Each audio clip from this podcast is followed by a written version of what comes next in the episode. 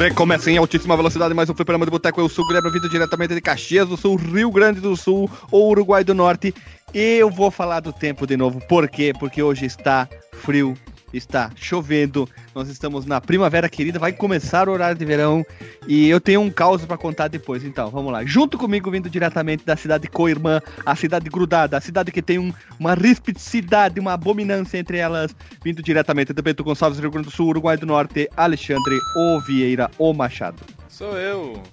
É, uma animação do tristeza, rapaz. cara. Não, que é, que faz o não é Nerdcast, não tem historinha. É, é uma tristeza, é um frio, o cara fala, eu. É, é que eu fiquei muito triste com essa tua abertura aí, que é a décima milésima vez que tu fala do tempo. Tu podia Porque- falar. eu já vou explicar por Tu quê. podia falar, ah, hoje eu fui no mercado comprar papel higiênico, só tinha aquele ruim. Ah, minha bunda vai sofrer. Pronto, é uma história mais interessante do que, ah, hoje Vou choveu. explicar depois por quê. Do meio do país, o cara que um dia viu uma onça no meio do. Quer dizer, um jacaré no meio da estrada e se tornou amigo dele. E eles formaram uma dupla de axé, axé universitário, Alisson Ogdin. Cara. É precisa outro, é outro, é outro. É outro. É disco quebrado, né? Sempre a mesma coisa. e também vindo do, do extremo norte do país, de um, de um lugar selvagem do país.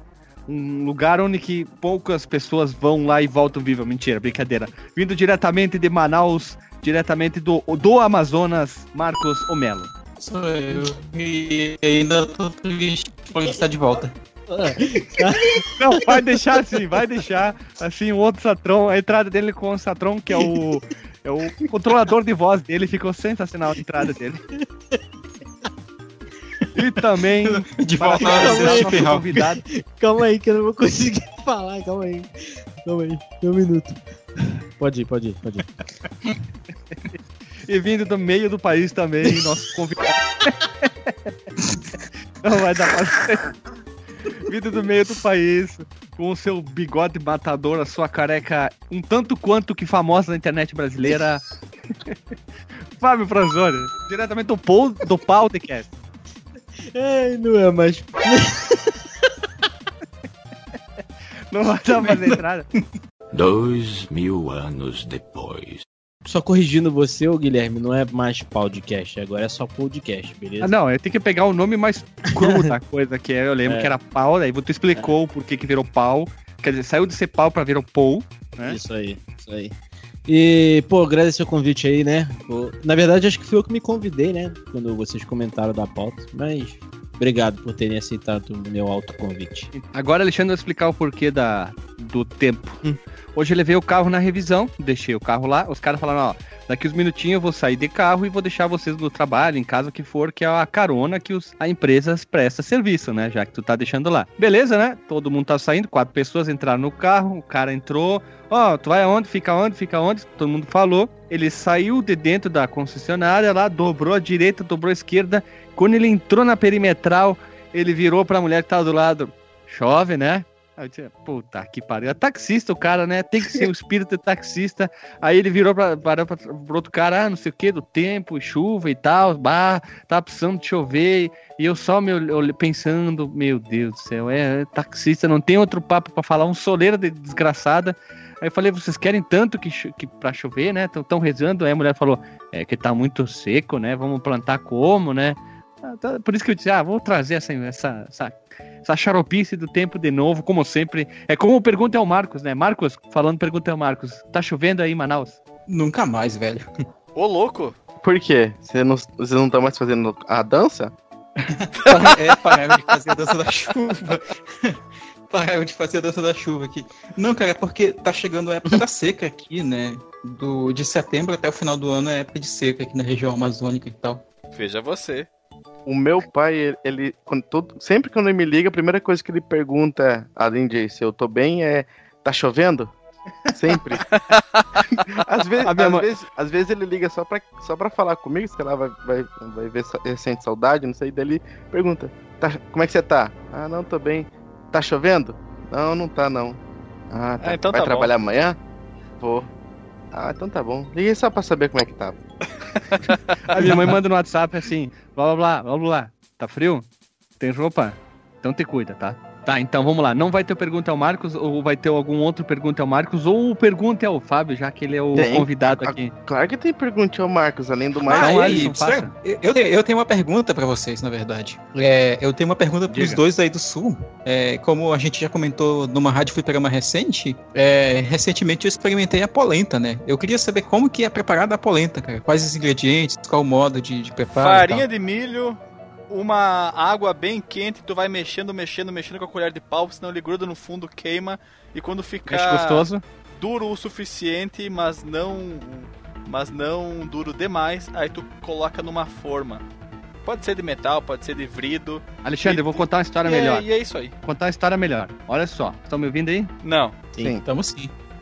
A minha mãe, quando ela casou com meu pai, meu pai era caminhoneiro, eles foram viajar. Minha mãe não sabia cozinhar polenta, sabe fazer, né? Eles foram lá pro Nordeste, em alguma cidade, não lembro qual. Meu pai disse assim, ó. eu- eles estavam em dois caminhões, caminhões, caminhões. O cara de trás e o meu pai, ah, nós temos que ir numa empresa aqui perto pegar alguma coisa pro caminhão e a gente já volta. Tu vai fazendo almoço, ele falou pra minha mãe.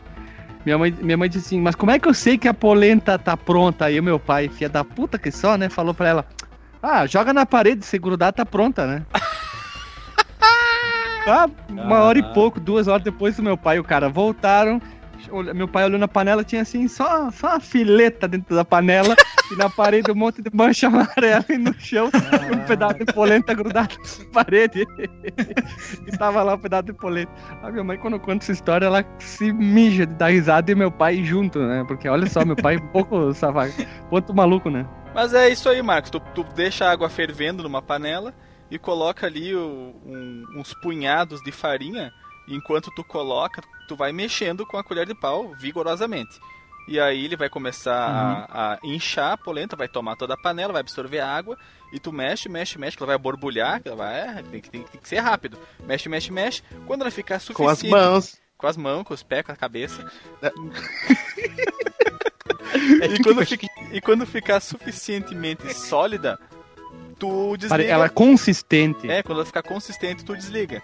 Aí tu pode fazer a receita como tu quiser. Tu pode fazer tipo uma lasanha Normal, de polenta, clássica. né? Que tu põe uma camada de clássica, polenta, normal, servida. uma camada de guisado e depois mais polenta e queijo por cima. Ah, tem vários jeitos. Tu pode comer pura também, né? Ah, tu não esquece de botar o sal também quando estiver fazendo ela, né? Ah, é bom, né? É, tem duas, mais umas histórias aqui, olha só. Um amigo meu, quando era criança, a mãe dele disse: Ah, sai daqui, sai de perto do fogão. Ele ficou rodeando, rodeando, rodeando. A mãe dele tava fazendo o almoço e a sobremesa. Ele derrubou leite condensado dentro da polenta. E a mãe Nossa dele, agora Senhora. tu vai comer tudo, filho de uma puta. Nunca mais comeu polenta na vida. Não, traumatizou a criança. É, Mas, Marcos, antes que tu pergunte, assim, ó, daí depois que tu fez a polenta, Diga. tu deixa ela esfriar, ela fica rígida. Com essa parte rígida, tu pode cortar ela e tu faz aquela famosa polenta brustolada ou frita. Tem gente que passa na farinha a branca ou na farinha de rosca e frita na fritadeira, na panela, brustula na, na chapa. Aí varia muito a forma dos preparos, mas aí vem a polenta frita brustolada que muita gente gosta e adora. Brustolada, pra quem. Podia traduzir pra quem não é da Gringolândia, né? Então tu que é uma pessoa mais letrada, Eu não tenho certeza do que significa isso. Tu que é da, dos interior das inchadas, pode falar. Cara, se eu não me engano, a frita é, é frita dentro da banha. É a brustolada, tu põe ela na chapa, tu corta direto aquela polenta já rígida e tu larga na chapa. E quando ela tá é, é, é, tripidando na chapa, ela faz um barulho semelhante ao do peito. Ela fica assim. Que ela tá mole, ela tá fica batendo na chapa quente.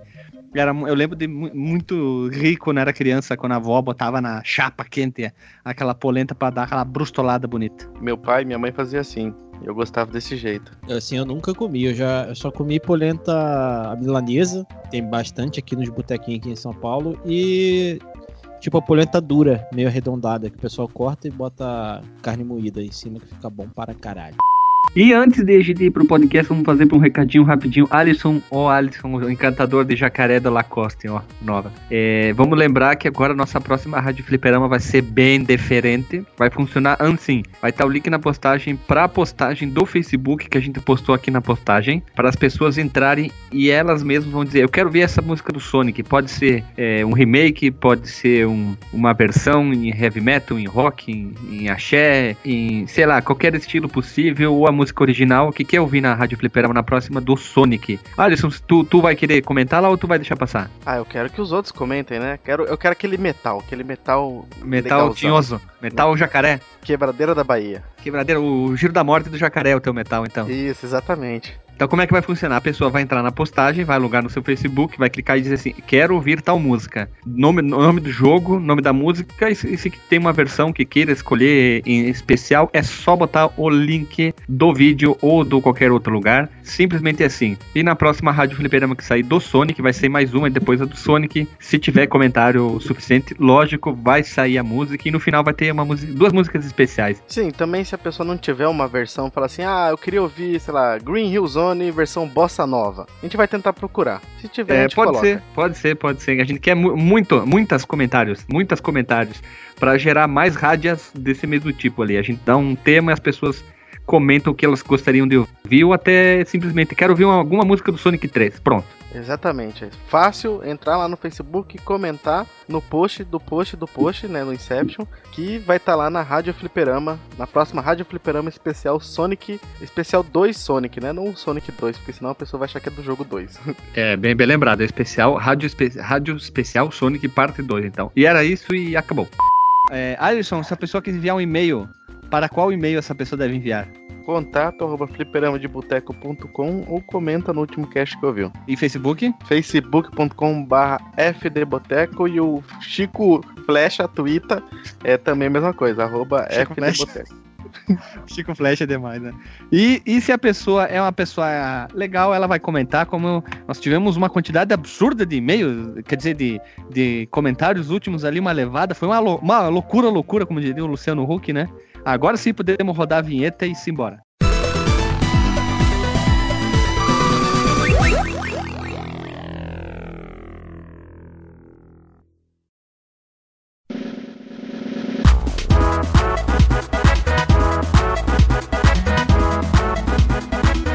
Voltamos depois da vinhetinha para gravar hoje um episódio tanto quanto especial. É o primeiro episódio sobre um jogo de RPG aqui no Fliperama de Boteco. Veja você, quem diria, olha só que coisa não. E o jogo escolhido é um jogo estrambolicamente, estrogonoficamente foda. De um cara conhecido com. Já conhecido no mundo dos videogames, um cara que tem um bigode, ele é encanador, ele fala It's me, Mario! É, não precisa nem dizer, você já viu na postagem, já viu no seu agregador de feed. Comente qual é o seu agregador de feed. Se você use, se você nos conheceu pelo ouvindo o podcast, né? Isso. Então, Alisson, qual é o jogo escolhido para nós falarmos pela primeira vez sobre RPG aqui no podcast? Versão normal ou versão Serjão? Deus o livre, normal. normal, Super Mario RPG Legend of the Seven Stars. Olha só, né? É, que gente. coisa. É um, é- esse jogo é um casamento entre duas empresas, entre aspas, tá? Não, Guilherme, é um casamento literal entre duas empresas. A, a Alexandre, então, tá chamando ali fora de casa, ali da tua casa, e parece que tem um dinossauro que é um carinho. Vai dar uma olhada lá, vai. Parece que é um T-Rex, ele tá com uma coceira embaixo da pata da frente ali, tu dá uma coçadinha ali. Coitado, pois é, imagina se um tiranossauro tem coceira no sovaco, como é que ele faz, cara? Ah, ele mata um bicho, né? E se esfrega nele, pronto.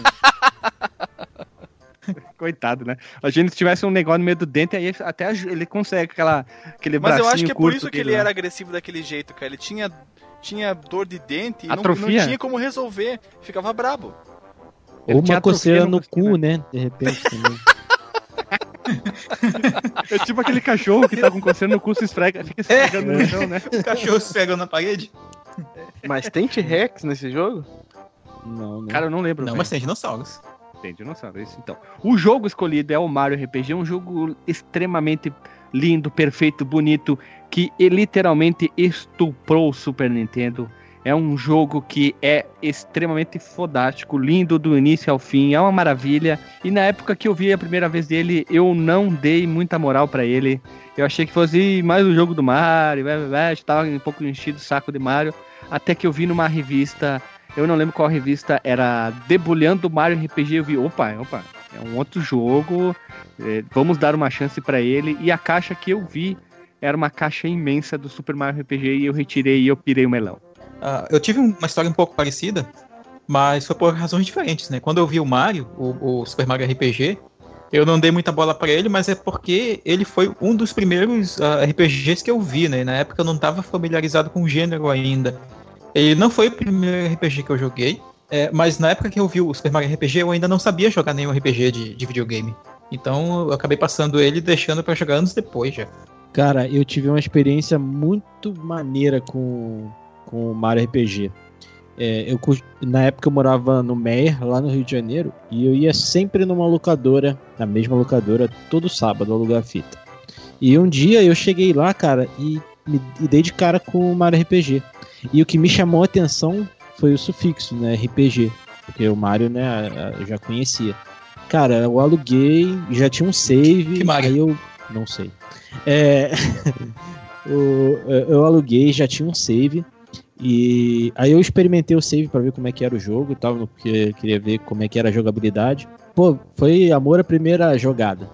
E aí comecei um new game e, e até hoje é um jogo que eu, eu julgo um dos melhores para Super Nintendo, inclusive melhores RPGs de todos os tempos, de acordo com o Fábio Franzon. a história de como eu conheci o jogo come... e o Super Nintendo em si, né? Começa depois da, daquela história que eu contei que eu mijei nas crianças, só que não, não vai sair no cast, porque vai sair só lá no cast de histórias de escola.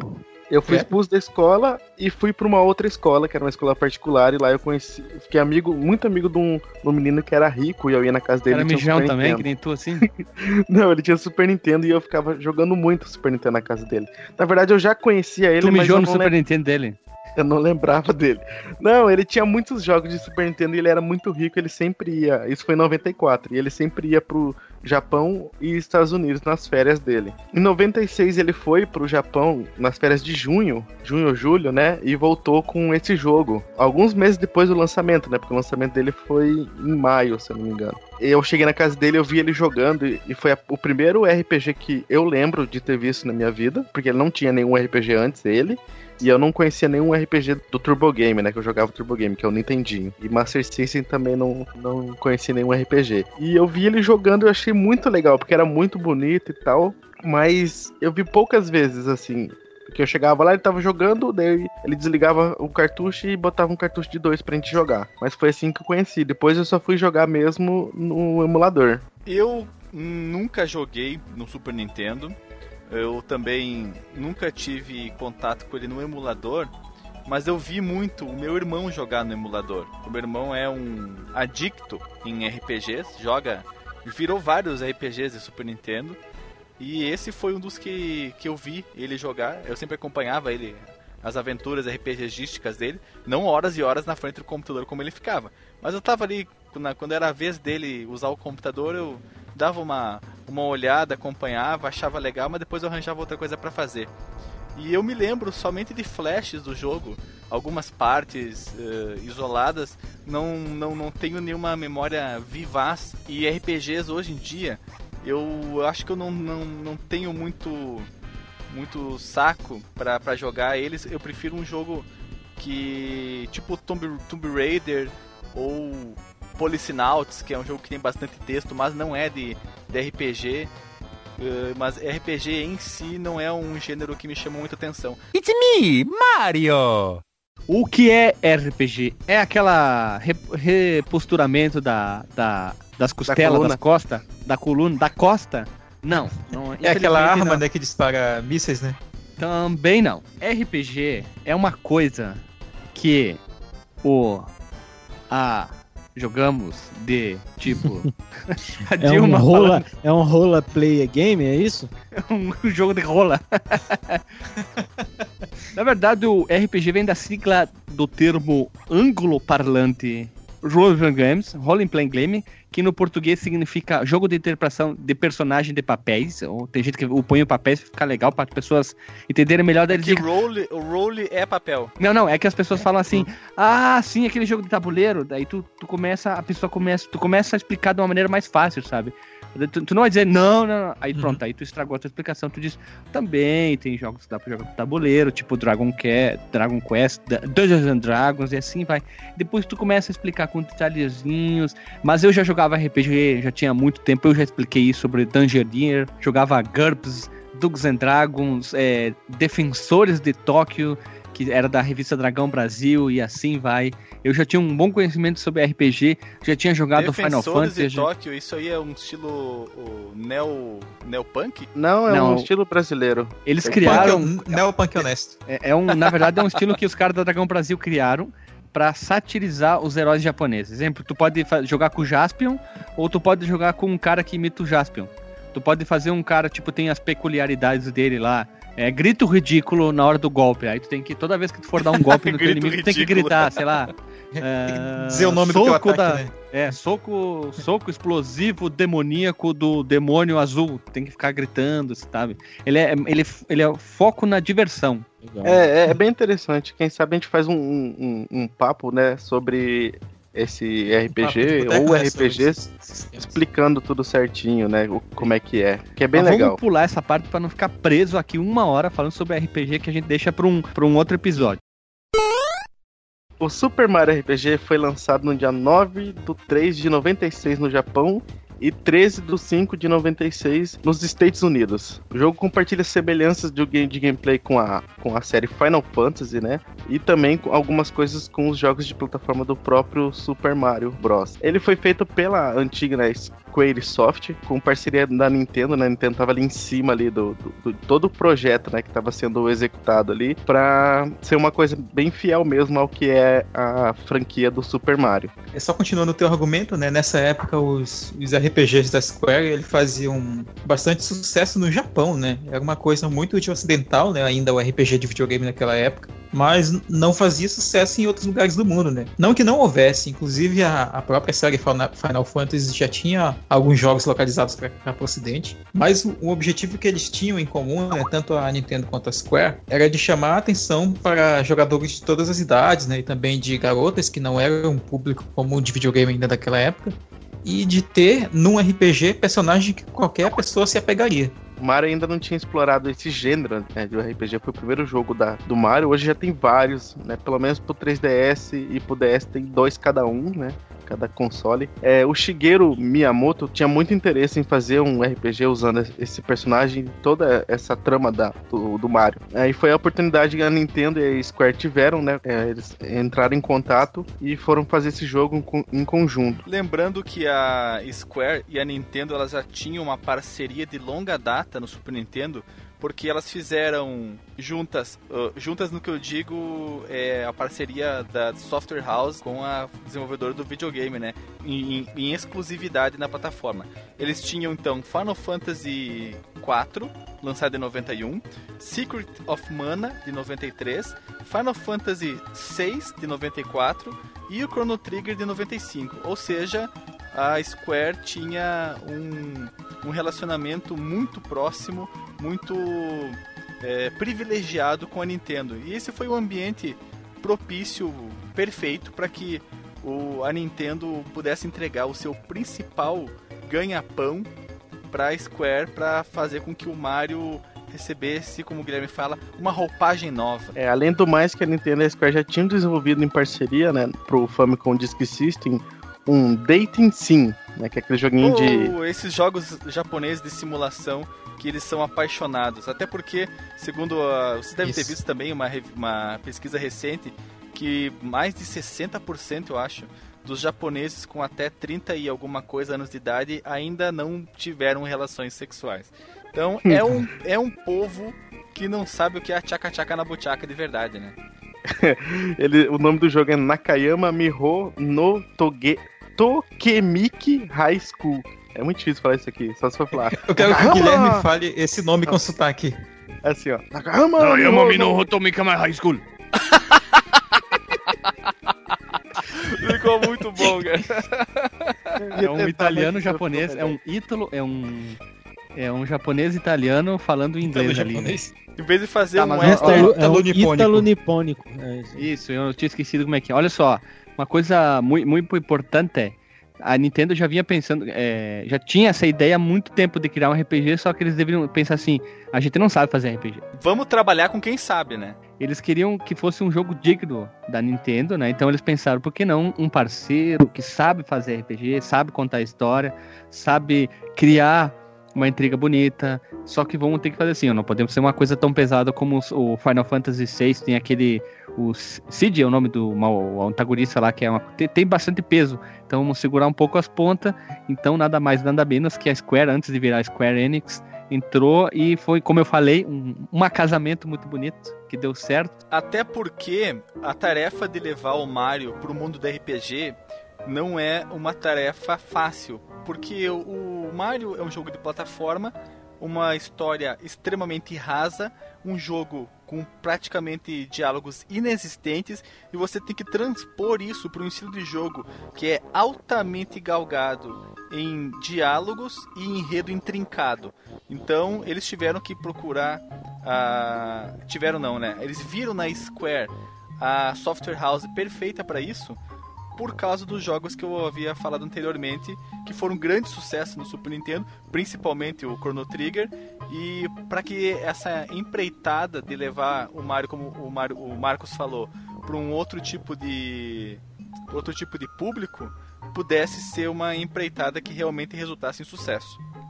Tem que lembrar, Posso- tem que lembrar que o Mario sempre foi um foco com um público um tanto quanto que infantil, que sempre foi histórias bonitas, lúdicas, legalzinha, bonitinha, o Mario salvar a princesa, e aqui eles tinham que ter um outro foco totalmente diferente. E no inicialmente tu pensa, bom, vamos ter que salvar a princesa do Copa, do Bowser, mas aí que tu se engana e vê uma história que casa muito bem com o Mario e com a Square, a Square soube desenvolver muito bem, e é engraçado o jogo, e vamos falar aos pouquinhos ali. Vocês falaram do casamento da Nintendo e da Square. Eles precisavam criar um enredo impactante para ser um RPG e nesse interim de criar um enredo, eles acabaram criando alguns personagens exclusivos até então, né?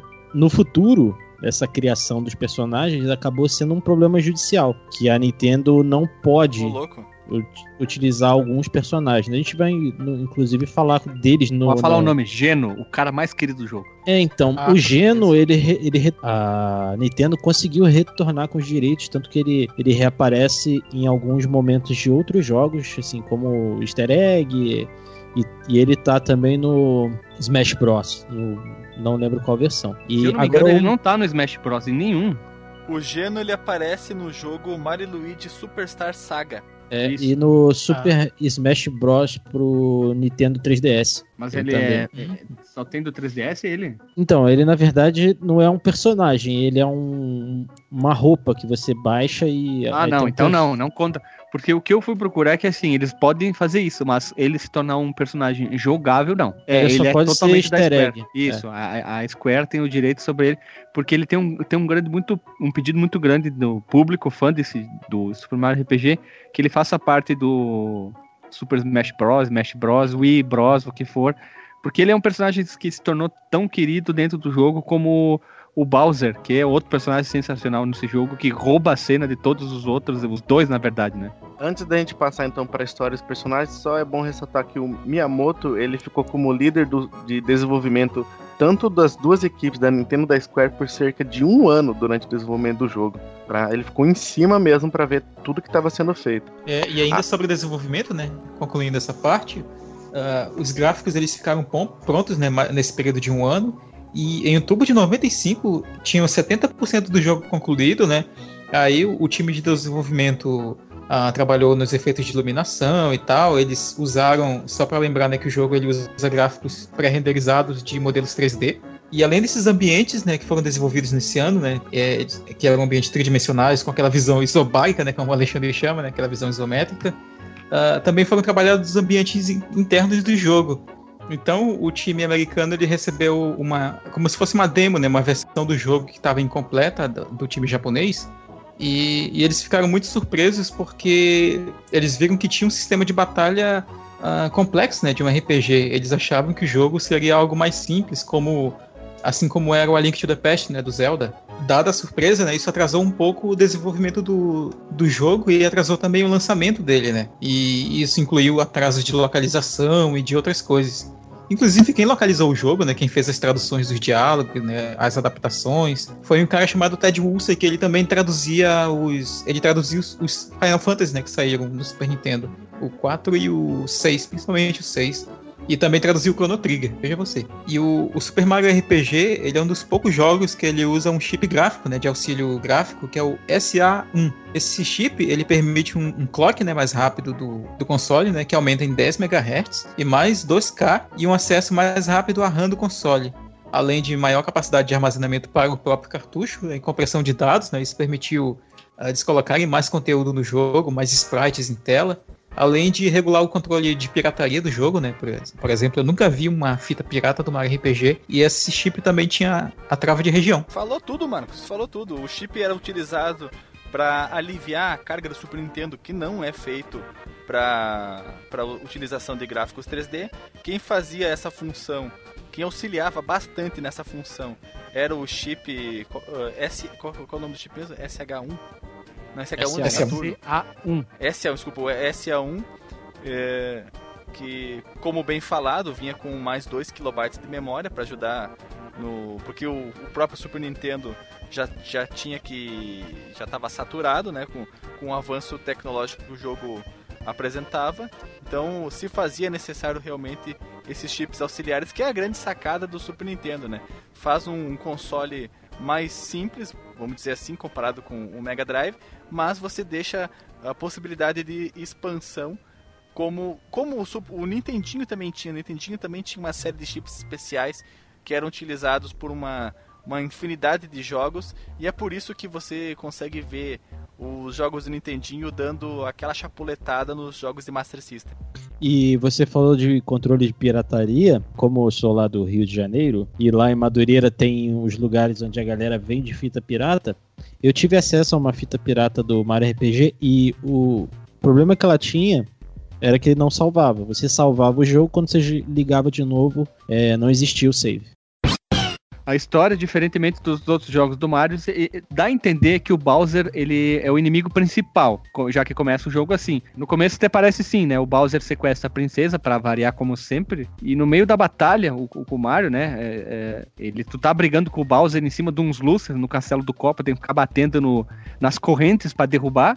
Aparece uma, uma espada gigante chamada Exor ou Exor, que cai no castelo do próprio Bowser e se apropria de tudo, jogando o Mario e a princesa e o próprio Bowser para longe, para tudo quanto é lado, né? E agora resta procurar a princesa, no caso o Mario, né? E acontece que a espada gigante destruiu a chamada Estrada Estelar. Então, será que eles fizeram uma chupinhada da Mágico de Oz aqui, pegaram um monte de referência de Laika, né? E agora o Mario deve também detonar a espada e aparentemente a espada é o, dá a entender que é o inimigo do, do jogo, né? Tipo, ah, vou ter que matar no chefe final com uma espada. Pode ser que sim, pode ser que não, talvez, não sei, né? Ah, não custa nada, todo mundo já sabe que não, né? Um detalhe importante é que o jogo é mais focado em história, em conversa, uh, já que não, nunca teve isso em jogos do Mario, uh, era muito superficial.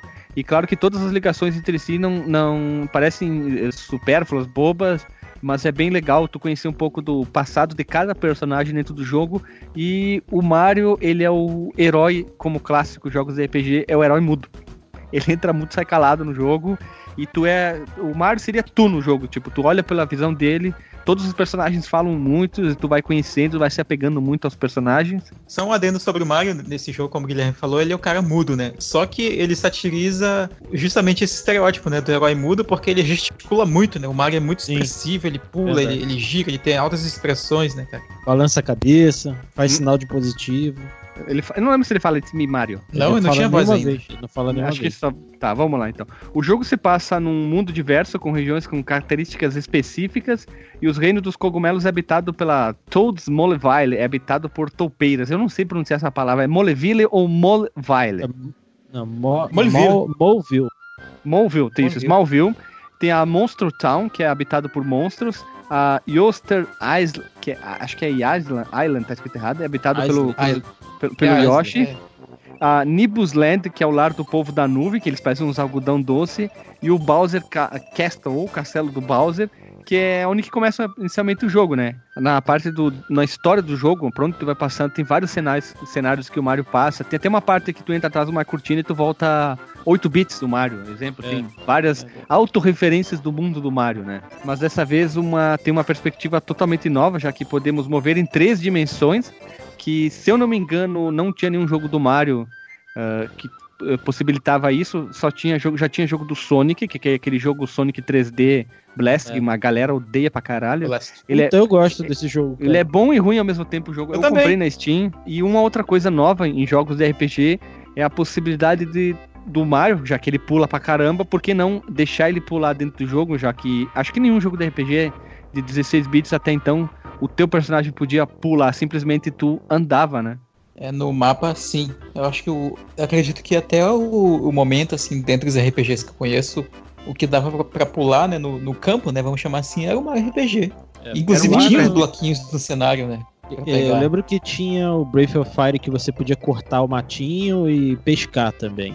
É, Que isso é- era uma coisa diferente também, mas pular é, É, que é pular- assim, uma sacanagem. Pega um, uma- uma- um diferencial do Mario, que é o pulo, ele poder pular, quebrar os blocos. E tu não, e não ter isso no jogo, eles fizeram isso com uma maestria muito bem, tu andar pra. tu subir, tu, não simplesmente tu sobe a montanha reta, tu vai pulando os blocos, tu vai entrando em cenários, isso eu achei bastante legal. E pra finalizar, é que quando tu, tu, tu, tu acha que a espada é o inimigo, já que ela aparece no título do jogo, da, que ele, ela tu tem que matar no final, tu entende que é a gangue do Smith, que invade o mundo na aventura para resgatar, e tu tem que resgatar as sete estrelas e renovar a, a estrada a estrada da estrela, que essa é a missão do jogo, né? E no final matar o Smith, que é um cara que parece um Papai Noel, é uma coisa muito bizarra, né? É, inclusive, a escada estelar que fala é um termo já conhecido né, no mundo do Mario, né? Que no Super Mario World tinha, né? Star Road, que é aquele caminho que pegava o atalho, né? Pras É, só que não é, do- não é do essa estra- do não é essa estrada aí, não é essa estrada aí. Ela é citada mais Sim, sim, tu mas- que o Mario. Geno o conta. nome, né? Ah, não, sim, mas o Geno, Hum, tá. que é o principal o personagem. Na verdade, o Mario seria o protagonista, mas não é. O Geno é que o Geno chega no mundo do Mario pra contar tudo isso e revela pra ti. Mas vamos falar um pouco dos personagens. Que no caso, tu começa o jogo com o próprio Mario, né? É o herói do mundo, o bigode mais forte do universo. Em batalha, ele pode usar ah, ataques mais fortes. Ele é o tanque, podemos dizer assim, né? Do jogo. E ele pode usar martelo, casco, simplesmente as mãos. Como sendo um RPG, mesmo assim, o Mario morrer em batalhas, os, campanhe- os companheiros ainda continuam a lutar.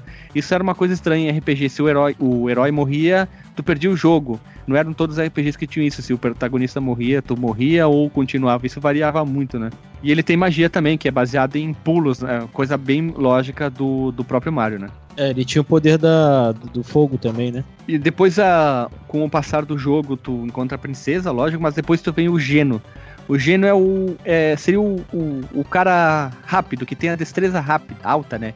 Ele é uma força, na verdade, é uma força sobrenatural que foi enviado ao mundo, do, no caso onde você passa o jogo, para conseguir todos os pedaços da estrela, da, da, da estrada estelar. Ele vem, ele aparece lá como se fosse uma estrelinha. Tem na, na parte que tu encontra, tu encontra um menininho. Ele pergunta se tu quer brincar com ele. Ele tá usando os bonequinhos do Mario. Aí ele e tem esse bonequinho do Geno, que ele simplesmente ganha do Mario, né? Aí ele apo- se aposta do poder do, desse brinquedo e ele toma vida. E ele é responsável pelos sonhos. Essa estrada, no caso a estrada, ela é responsável pela, pelos sonhos e desejos. E se alguém não, vai- não tiver mais estrada, ninguém mais vai ter vontade de ter mais sonhos, as pessoas começam a ficar tristes, especialmente as crianças. É legalzinho essa, esse foco, nessa explicação. Sim, interessante mesmo. Eu acabei de chegar a essa conclusão agora, cara. Ele é tipo uma mistura do Pinóquio, da Square, com o, o Knuckles, né, cara, do, do Sonic. Tipo, o Knuckles é aquele guardião das esmeraldas e tal. É, e na verdade ele não é um guardião, ele é- faz parte de uma, de uma, digamos, de um, várias pessoas que são responsáveis por isso, pelo mundo dos sonhos, ele é enviado, porque ele é um Hum. cara fodão, ele é um acima da média. E depois ele é, ele é tão foda, mas o Mario acaba salvando ele, né? Vamos. Ele, É, ele- ele, ele é conta e revela. Ele é como se fosse o- uma mistura também, talvez, do Pinóquio e do Homem de Lata, né? Porque ele tem uma pegada meio do Homem de Lata do Mágico de Oz. Se você ver até os trejeitos dele, não sei, me lembra bastante. E apesar de, de ter. Não, e ele é porradeiro, ele é bom, ele é um personagem. Ele é um personagem que o cara acaba se apegando pra caramba e não quer tirar nunca do grupo ele. Uhum. Ele é um personagem que eu nunca queria tirar porque ele é forte e é muito bom. Fora que tu se apega a ele muito rápido, né? Depois tem o Melo, que é, parece um chiclete, né? Ele é, em primeiro lugar na história. Ele acredita que seja um, um, um girino que veio da, da Tadpole Pond. Apesar de não parecer nada com um girino. Essa parte do girino é uma parte que, quando eu joguei a primeira vez, me irritou, mas depois, quando eu joguei de novo, eu achei bem engraçado. É, tem um monte de parte que parece que é encheção de linguiça, mas depois, quando tu joga, tu acaba gostando, né? E ele é o primeiro parceiro do Mario que consegue, durante a sua vida, a Mushroom Kingdom, logo no início. E o Mallow foi criado em Frog Fusius. Que puta, que nome difícil. Foi criado por Frog Fusius.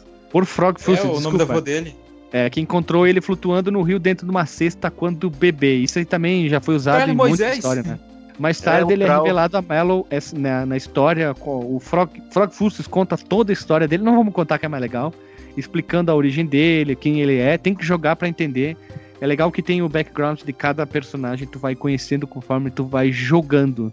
Sem contar que ele é muito bonitinho, né, velho? Eu olho pra Muito ele. fofo, muito, muito Mario. Pô, cara, muito. E eu acho que ele seria facilmente substituível pelo Kirby na história, se eles quisessem colocar, Eu já né? ouvi, é, já ouvi uma teoria de que esse personagem, na verdade, era pra ser o, o Kirby no jogo, mas aí eles é, preferiram colocar o, o próprio Melon, né? É, eu não lembro de, de ter encontrado uma fonte oficial falando isso, cara, mas tipo, são coisas que eu já ouvi, sabe? Nunca confirmei, nunca pude ver se é verídica essa informação. Ah, e tem uma curiosidade lá do lugar de onde ele vem, chama Nimbus, Nimbus Land, né? É o nome da nuvem voadora do Goku, Nimbo. É, não quer dizer nuvem? Então, eu procurei alguma, alguma coisa relacionada a Nimbo e nuvem, eu não achei, cara. Não sei se tem alguma Ah. referência no japonês, sei lá. Outra referência que eles utilizaram é que eles tirar, se tirar o U e o S do Nimbus, dá o nome do meu cachorro. Ah, meu Deus, isso acorda e sai fora. Vamos seguir embora só. Olha só. Outro personagem é o próprio Bowser, ou Copa, né? Ele é o personagem que tem a motivação mais maluca. Ele só quer o castelo dele de volta. Só. E ele passa o jogo inteiro é, reclamando, fazendo piada, tirando sarro. E ele é o personagem, o hiper tanque do jogo. Eu, a minha equipe era assim: Mario, o Geno e o Bowser. Porque o Bowser era porradeiro e aguentava muita pancada. Então essa era a minha equipe. Claro que depois tu, tu dá uma trocada. Não é toda hora que tu pode ter os três, né? Mas o Bowser acho que é um dos personagens mais a fuder. E é a primeira vez, tirando o, Ma- o Mario Kart, que tu pode jogar com ele, né? É, o, o Bowser ele é mais porradeiro mesmo. Eu gostava mais do, do, do Melo porque ele era mais é, suporte, mais mage, né? Ele, Rileiro, usava- rileiro, rileiro. ele era o rileiro do grupo, invocava relâmpago, Mas a curava. Peach também, que é a próxima personagem também. Mas eu não gos- gostava de jogar com ela, eu achava ela muito bosta. Eu- o Malo, eu acho que ela- ele era mais. É, mais carismático, acho que a, a princesa tava mais enjoada de tanto ele, e o Bowser, tu- até então tu nunca tinha jogado com ele, simplesmente ele era sempre o antagonista dos jogos, e agora ele era um, joga- um personagem jogável, não conta Mario Kart, porque é só um jogo de corrida. O que eu acho engraçado da Peach é que ela bate com o guarda-chuva. Daí tem, tem um outro joguinho que a Renata joga do DS e você usa o guarda-chuvinha dela. Super Princess Peach. Esses personagens que, eu- que eu vou falar na sequência, eles poderiam muito bem fazer parte do jogo, né? Mas eles só fazem algumas aparições, que é a Samus, você encontra a Samus do é, Super Metroid, né? O Metroid. Você encontra ela em alguns lugares, de alguns hotéis do, do jogo. O Link, do, ou o Zelda, depende aí da sua seu conhecimento do, do mundo do Zelda. E o Kong, ele é um inimigo. Ele é o único personagem que você interage, que ele é um é aqueles inimigos que aparecem em algumas partes do, do jogo e tal. É esses que eu me lembro. Eu, eu não lembro se tem outras aparições. E mas- tem o- uma alusão aos Power Ranger, que é o Zaxin Ranger, acho que é. Ah, sim, pode crer. Os bonequinhos coloridos, né? Isso, depois tem até o, parece que o Megazord dele. É, e tem uma, tem uma navezinha do Star Fox num dos quartos também. E a navezinha do F-Zero também. Ué, esse jogo ele tinha ataques em conjunto, não tinha quando você juntava três personagens e. Isso é Chrono Trigger. Não, ele também tem, não tem? É isso que eu ia falar da jogabilidade. Tem uma quantidade grande de pessoas que confunde a jogabilidade dele, dizendo que no Chrono Trigger tinha o mesmo sistema que tem no Mario RPG, que é o ataque duplo, que tu pressionando o botão de ataque e pressionando o ataque de novo, tu fazia o ataque é, duplo, né? Era muito mais forte, tipo, ele dava um, um soco e um outro soco de novo. E Isso era É o como se fosse o crítico, diferencial. É, Uhum. Tu tinha, que- quem, quem tinha que ler muito, tu tinha que ler no início, eles explicavam muito bem, né? No, no caso a jogabilidade parece estranha no começo, por causa tanto por causa da visão e até a forma que o, o tu tinha que jogar o jogo, já que ele tinha uma, ele era baseado nos, nos próprios Final Fantasy, né? O sistema de batalha era por turno e, e mas não havia a barrinha de estamina que carregava, ficava lá carregando, tipo dos RPG tinha que ficar esperando ele atacar. Isso que era, era na verdade era um sistema todo novo criado. Eu acho que a Nintendo disse assim, eu quero um assim, mas melhor. Vamos criar um algo novo, se é para criar mais um primeiro simples, né? eu, eu acho que pode ser simples, né? Porque o sistema de estamina ele é um pouquinho mais complicado do, do, do jogo, mas depois vai ficando mais legal, né? Esse negócio de ataque duplo e triplo, essas coisinhas, eu, eu lembro que ele foi adicionado mais pra frente, por exemplo, no Mario e Luigi Bowser Inside Story, que é do ah, não, DS. sim, mas, mas quem É, começou na série foi tem, aqui. No Mario Luigi tem. Hum, Come- começou aqui, tipo, por exemplo, quando começava a batalha, aparecia o teu personagem, ele olhava pra ti na tua tela, né? Ele ficava, ele ficava sempre na tua diagonal, ele olhava pra ti e apareciam os botões X, Y, A e B. Então, o botão A era pra atacar, o botão Y era pra usar magia, o X era pra usar itens e o B era para se defender ou fugir da batalha. Aparecia os íconezinhos, né? Então, no caso, o ataque, ataque crítico ou duplo, sem precisar, tinha que ter, não era com a sorte, exemplo, ah, vamos ver, bah, tinha que ficar dando, agora vai o crítico, agora vai o crítico. Então tu tinha que sempre apertar o botão A e o A de novo na hora exatamente certinho. Então eu já tava bem quente depois de tanto jogar, tu já pega a manha, né? Tipo o Mario, ele dá um soco e depois um soco de novo e assim vai. Isso era bacana pra manter o, o jogador atento né, à batalha, né? Porque o que geralmente acontece? Nossa, quantas vezes tipo, eu jogando Final Fantasy não passei por isso? É, chega um momento que tu tá andando num, num lugar e aí chega uma batalha. Tu só fica apertando, apertando A, A, A, A, passando os comandos rápido, né? Mas aí Next, no Mario next, não next, acontece. next, next, next, next, next. Isso. Tu fica toda hora atento pra ver se consegue ter uma batalha mais eficaz e tal, independentemente do inimigo, né? E o pressionar duplo de botões também serve pra defesa, não somente ataque. né? Ah, também, também. Boa lembrada. Tu- se tu for rápido no gatilho, tu consegue se esquivar de um ataque. Ah, mas eu era porra louca, eu dificilmente eu defendia. Eu botava o rileiro pra usar magia de, pra aumentar o status, pra aumentar a defesa, aumentar o ataque e os outros só porradeira. Era sempre assim, eu usava sempre esse mesmo sistema. E outra coisa que me deixou muito triste era só tinha três personagens na tua equipe, não podia botar os cinco, seis, como alguns RPGs suportavam. Isso que era ruim, Haja tinha, tinha que tela ficar trocando. tanto, né? Ah, é, é- eu, eu é. na minha opinião, é minha opinião. O Final Fantasy IV tinha cinco personagens na tua party. Eita, nós, eu não lembrava disso. Então, mas eles não tinham tantas animações quanto os personagens do Mario, né? É, sim, isso consome memória. Você- é. Isso, aliás, foi uma coisa que ficou o padrão de Final Fantasy, né? Desde o 7, que era só três personagens né, no teu grupo. E eu sentia falta disso como nos RPGs da época, né? Até 94, né? O Final Fantasy VI tinha quatro personagens, o, o 4 tinha cinco. Mas assim, é entendível que o Mario RPG ele, ele tem até três personagens, porque ele quer ser o, o RPG é, for dummies, né? Ele é bem para iniciantes mesmo. Inclusive, ele é muito bom para para começar né, no mundo dos RPGs. O que chamou mais atenção pra eu jogar na jogabilidade do, do Mario RPG é essa animação to- é, de todos os golpes, cara. Não é. Tipo, você joga Final Fantasy tem alguns golpes que o cara só dá uma mexidinha pra frente e dá o ataque É, lá e tal. Isso. Mas no caso Fica dele, tipo o- o- um torneio de rap, né? O cara anda, É. dá um passinho dele, faz o break dele e volta pra trás, né? No caso aqui, não. No caso aqui, o Mario, você quer atacar um cara, você escolhe o ataque e aponta pra quem vai, ele vai na frente do cara e dá o soco. Isso eu achei muito interessante, né? De- E além de também você poder agregar vilões ao seu grupo, que no caso do Bowser, isso que foi o que me chamou mais atenção na jogabilidade. Ah, sim, sim. Nossa, o base no grupo era bem legal. Ah, e, e outra coisa, cara, que veio. ah, eu acho. Eu não sei se o, o Chrono Trigger fez isso antes, mas que era de só começar uma batalha no mapa quando a gente encostasse no inimigo que tava no mapa. Ai, graça, isso é uma benção. Olha, o inventor disso tem que ser canonizado, cara. Porque puta que pariu, que chatice que é tu jogar um RPG por- como. Os poucos que eu joguei da minha vida, né? Mas eu joguei horas e horas infindáveis de Final Fantasy 2 e era um saco. Quando tu não queria batalhar, é um saco inacreditável tu encontrar com batalhas aleatórias, cara. Puta que pariu. Tava andando pra uma casa, né? E Ah, cara, que saco. O Guilherme falou aquela hora de ter o pulo e tal. O pulo era muito bom nesses casos de você encontrar o, o seu inimigo, porque se você entrasse em batalha com um pulo, você já tinha uma vantagem de um ataque. Ele já começava a batalha Ataque surpresa, caindo. é. Tinha no RPG que era ataque de iniciativa, e tu jogava dados de iniciativa, é. Então quem dava um número maior começava atacando. Então é como se Isso. tu começasse atacando sempre. Também acontecia com os inimigos, né? Tinha alguns inimigos também, Também. que poderiam cair sobre sua cabeça e eles começaram a luta com Ou esse pegar ataque. por trás. Tipo, tu tá ali e tinha alguns inimigos que vinham correndo e te, taca- te encostavam em ti por trás, aí então eles começavam atacando. Cara, Isso é uma coisa que eu, eu, eu sempre achei que funcionou muito bem nos RPGs japoneses, que é essa simulação, né, da, da iniciativa e, e tanto do teu grupo quanto do inimigo, né, que no caso do Phantasy Star, do Final Fantasy, era aleatório, e no caso do Mario, ou até no Chrono Trigger mesmo, tu vê que é alguma coisa mais orgânica, né, tu vê que o, o mundo ele meio que interage mais contigo. It's me, Mario!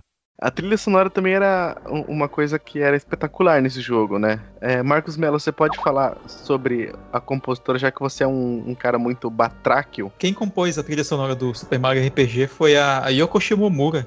Inclusive, alguns episódios atrás eu falei dela já, né? Eu não lembro qual foi o episódio, eu acho que foi lá no King of Dragons, que ela também fez a trilha, né? Que eu falei que lá ela foi um trabalho bem meia boca, mas é, os meninos gostaram. Mas ah, aqui, a gente tem aqui que ela, ela tem toda uma influência já do legado, né? Que ela fez a trilha sonora do Street Fighter 2 e, e de algum Mega Man, do Final Fight e tudo mais que a gente já, já mencionamos. E por ironia do destino, né, ela fala que as trilhas sonoras dos jogos do Mario foram a principal inspiração para que ela se tornasse uma compositora profissional, né? Justamente com essa parte de composição de música de jogos. E aí, quem diria, né? Veja você, ela foi parar na para fazer a trilha sonora do Mario RPG. É, sendo que nem todas as trilhas do jogo são dela, né? Algumas faixas são de composição original do Koji Kondo, né? Só que arranjados, né, pro, pro jogo, né, pro Mario RPG. Mas tem três temas que são de Final Fantasy, né, do, do próprio Nobuo Ematsu, que vieram do Final Fantasy IV, que são o tema de batalha do contra um chefe secreto, né, que a gente vai mencionar daqui a pouco, que é o Kulex. Uh, aquele tema de fanfarra de vitória, né? Aquele né, que todo mundo conhece. E o prelúdio, o prelúdio do Final Fantasy também tá num, no momento do jogo. É, destaque aqui pro tema de batalha, né? Que é um tema de batalha muito animado, né? Bem. Ele tem cara de tema de batalha e ao mesmo tempo que ele tem cara de um tema de Mario. É bem interessante até. E ele não é uma, uma música enjoativa, né? Como acontece até com alguns RPGs modernos. Ah, não sei se vocês vão ter algum exemplo, mas eu recentemente estive jogando o Nino Kuni. E o Nino Kuni, embora ele seja um jogo muito bom, tal, com uma história bem legal, ele tem um péssimo, cara, um péssimo tema de batalha, que é um tema lento, enjoativo, que demora, sabe, para dar o clima de batalha. Você tá falando da trilha e a trilha original do Mario 2D chama Long Long Ago. Ela toca no jogo em algum momento do jogo. As músicas clássicas do Mario, como do Castelo, tan, tan, tan, tan, tan, tan, tan, tan, tan, tan, aquelas trilhas clássicas do- dos jogos dos primeiros Marios estão presentes em vários momentos. Não completo, mas em pedaços também tá. Você não pode esquecer disso aí. Mas ah, é engraçado, né? Tem, tem o, o Alexandre, ele não mencionou isso até agora, mas ele mandou para nós é, estudar para pauta alguns scans, né, de uma revista. Qual é a revista mesmo, Alexandre? É a revista Old Gamer, edição número 19, especial Super Mario RPG.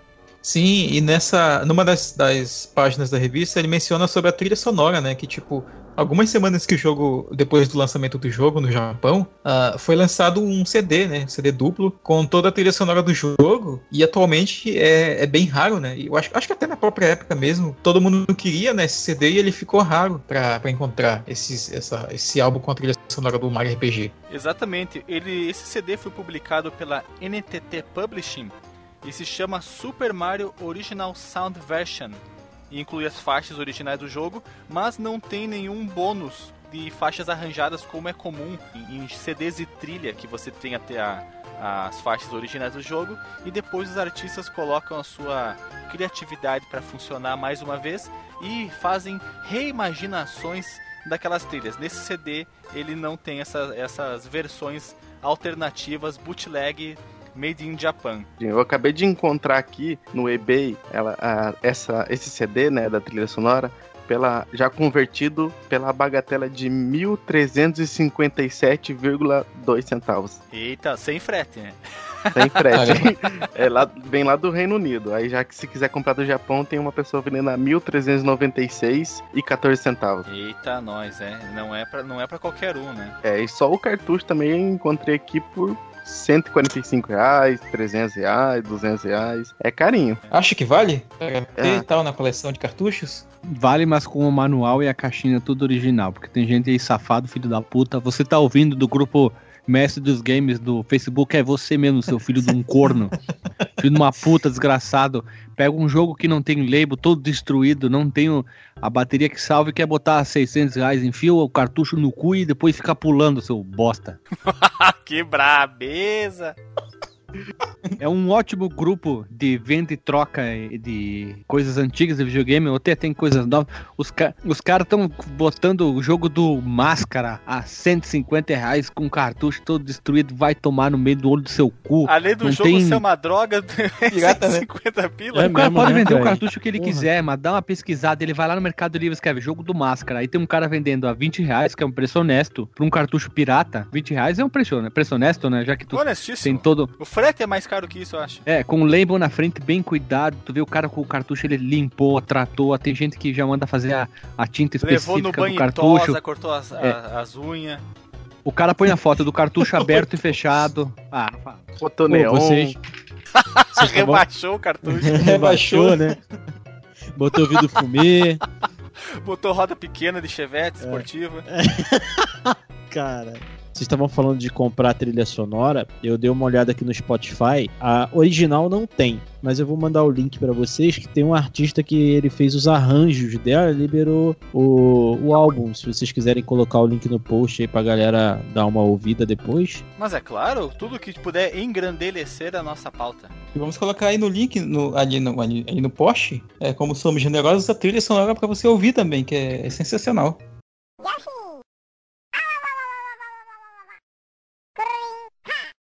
Ok, ok. Trouxemos algumas curiosidades em relação ao Super Mario RPG e a primeira curiosidade delas trata de um carinha chamado Kulak. Se você tem um item chamado Shine Stone, Shine Stone, Shine Stone, é possível abrir uma porta trancada na Monster Town que leva para uma batalha alusiva ao mundo de Final Fantasy contra esse chefe que é chamado Kulaks, que é acompanhado pelos cristais elementares da terra, vento, fogo e água em uma nova referência à série. Quer dizer, é uma referência dentro da referência. Ele foi criado especialmente para o Super Mario RPG, mas a aparência dele lembra realmente os chefes do Final Fantasy, da série Final Fantasy. Que eles são extremamente elaborados, são alados, têm chifres, uma usam uma paleta de cores.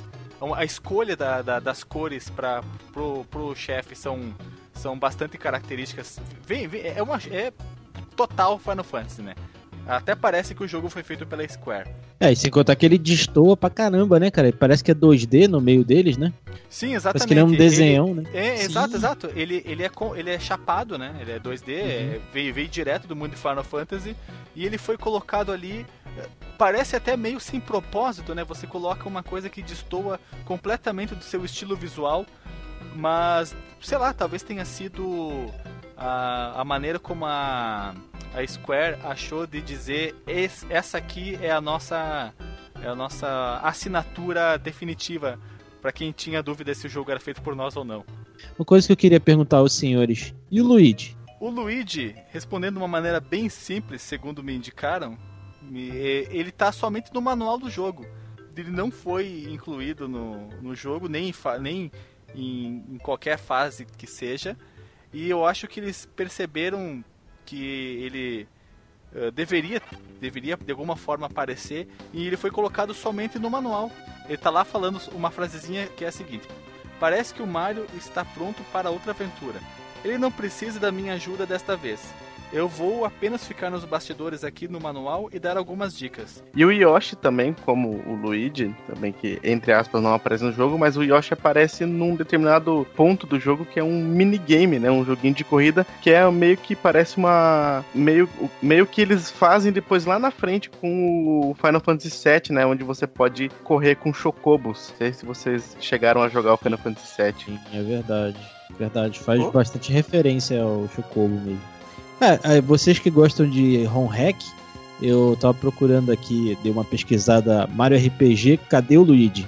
Aí o pessoal fez uma versão chamada Mario RPG Armageddon, e tem o Luigi. Por que cargas d'água Armagedão? Eles botaram o Luigi no lugar do Mario. É, o Luigi tem que explodir um meteoro. Muito estranho isso, cara. Eu não sei. E eles modificaram bastante. Eles botaram vilões de outros jogos e tal. Vou mandar o link do vídeo aí da jogatina de 1 hora e 20 pra vocês verem. E o Home Hack também aí, tem gente vendendo o cartucho já com a ROM em português também. Olha só, veja você. É, é, esse jogo inicialmente teria uma sequência, né? Que seria o Mario RPG 2. Pô, como é que a gente esqueceu de falar isso, cara? É verdade. Eu tinha uma revista, velho, que, que, que tinha um anúncio do Super Mario RPG 2. Eu acho que era uma Gamers da vida. E aí, pouco tempo depois, eles mudaram, né, pro, pro Paper Mario. Tem uma bosta Paper Mario, cara. Eu fiquei meio. Eu não sei se vocês gostam, mas eu fiquei meio puto quando eu joguei. E fiquei Ah, sabendo. eu achei engraçadinho, você- cara. Eu também não gostei muito, não. Depois de, de RPG, só que eu fui gostar do Mario, foi só o dos DS. É, eu acho que o Mario e Luigi é é melhorzinho, cara. Assim, pra quem gosta de um, de um RPG mais parecido com o que era o Super Mario RPG original. Tanto que elementos de jogabilidade, como o salto duplo, ah, esse ataque duplo, tem no, no- no- na série Mario Luigi, desde o Game Boy Advance até o DS. Já que ninguém tem mais consideração, a gente já falou muita coisa, a gente tá, se prolongou pra caramba aqui, então vamos lá, roda a vinheta.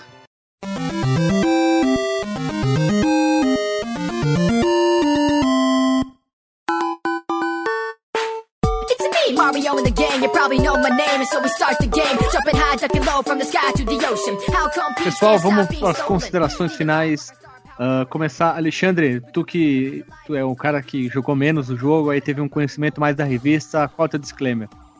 O meu disclaimer é que esse jogo foi um, um marco, porque você trouxe um ícone das, do- das plataformas. você, você trouxeram um ícone das plataformas para um, um universo totalmente diferente e que eles tiveram que rebolar para fazer com que isso funcionasse. Então é um jogo que vale muito a pena ser conhecido. Então, Alisson, qual é o teu disclaimer aí? É, se eu tiver. Se eu- o dia que eu conseguir comprar um Super Nintendo, é um dos jogos que eu quero comprar pra mim poder jogar na minha televisãozão de tubo, que eu também preciso comprar uma televisão de tubo. que eu não tenho. O dia que eu tiver tudo, aí eu jogo. É, eu tenho muita É. vontade de comprar um Super Nintendo e, é- e são poucos jogos que eu quero comprar pra se jogar mesmo no Super Nintendo, porque senão o resto eu jogo no emulador. E é um dos jogos que eu quero. Mas daí eu quero televisão de tubo, aquele um carpetinho, né? Pra você sentar no carpete, né? Tudo. Pô, eu vou- te fazer um ciúme agora, porque eu tenho uma TV de tubo 29 polegadas Sony Trinitron. Pesa uns 400 quilos mais ou menos. Que loucura. Só lamento, cara. Só não tem o Super Nintendo ainda, né? Não, não tem Super Nintendo não. Mas é isso, pra quem quiser, joga, que é muito bom. O jogo vale muito a pena. Marcos, tu que hoje que- só me cortou, não me deixou falar, nem terminar quase nenhuma frase, qual é o teu disclaimer? Cara, nós dois estamos com lag, velho. Tá, tá difícil aqui. É, sobre o Mario RPG, cara, é um jogo que. Ele, ele- é um jogo que pingou né, muito na minha vida, né? No, no primeira vez que eu vi ele, eu não, não dei muita atenção tal, porque eu não conhecia RPG.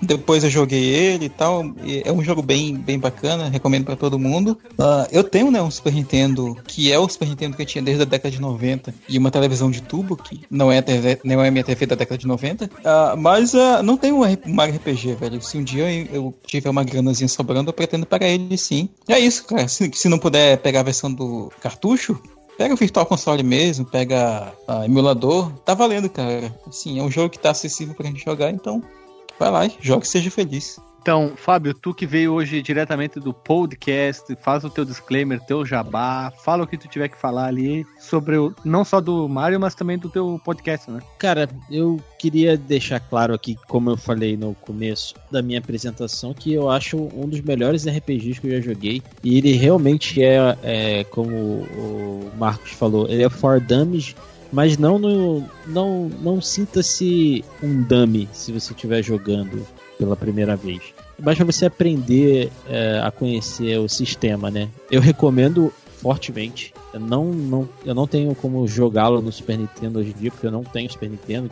A gente tem que jogar pelos modos escusos. Tenho no celular aqui para passar um tempo quando não tô fazendo nada e tal, e quero jogar alguma coisinha. Teve uma coisa que a gente esqueceu de comentar que no jogo tem aquelas Frog Coins, que é para você encontrar o criador do, do Mellow. Mas como tem tanta coisa que a gente precisava falar também, não, não dá, né, para falar muita coisa.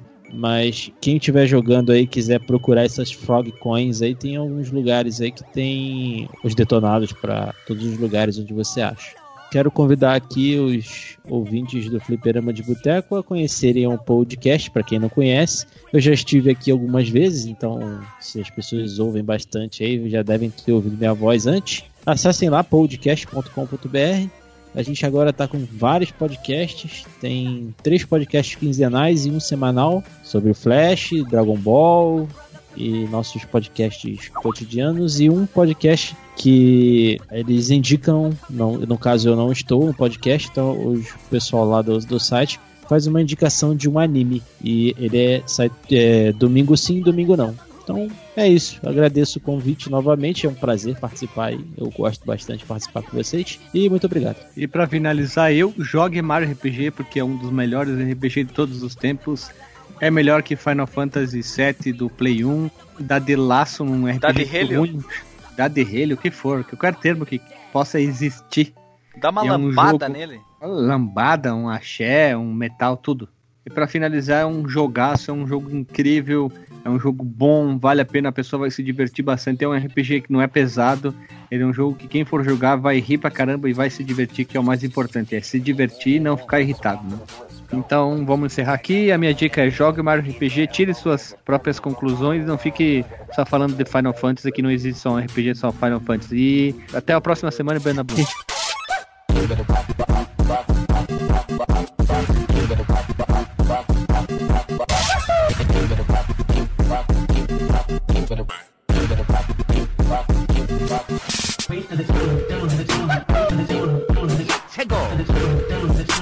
Lean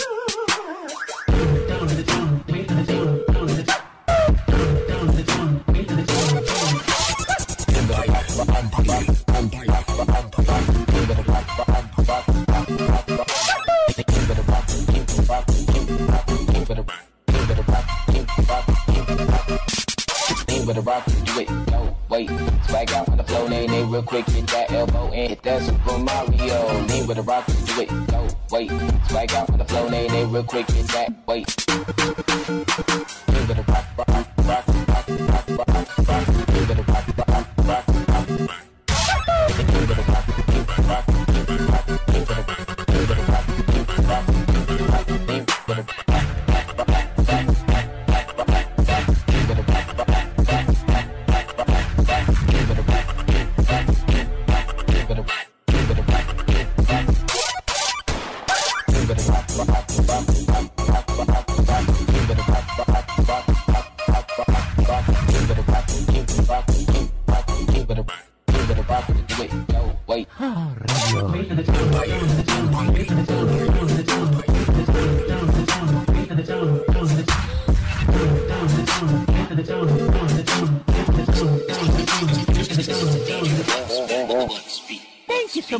to playing my game.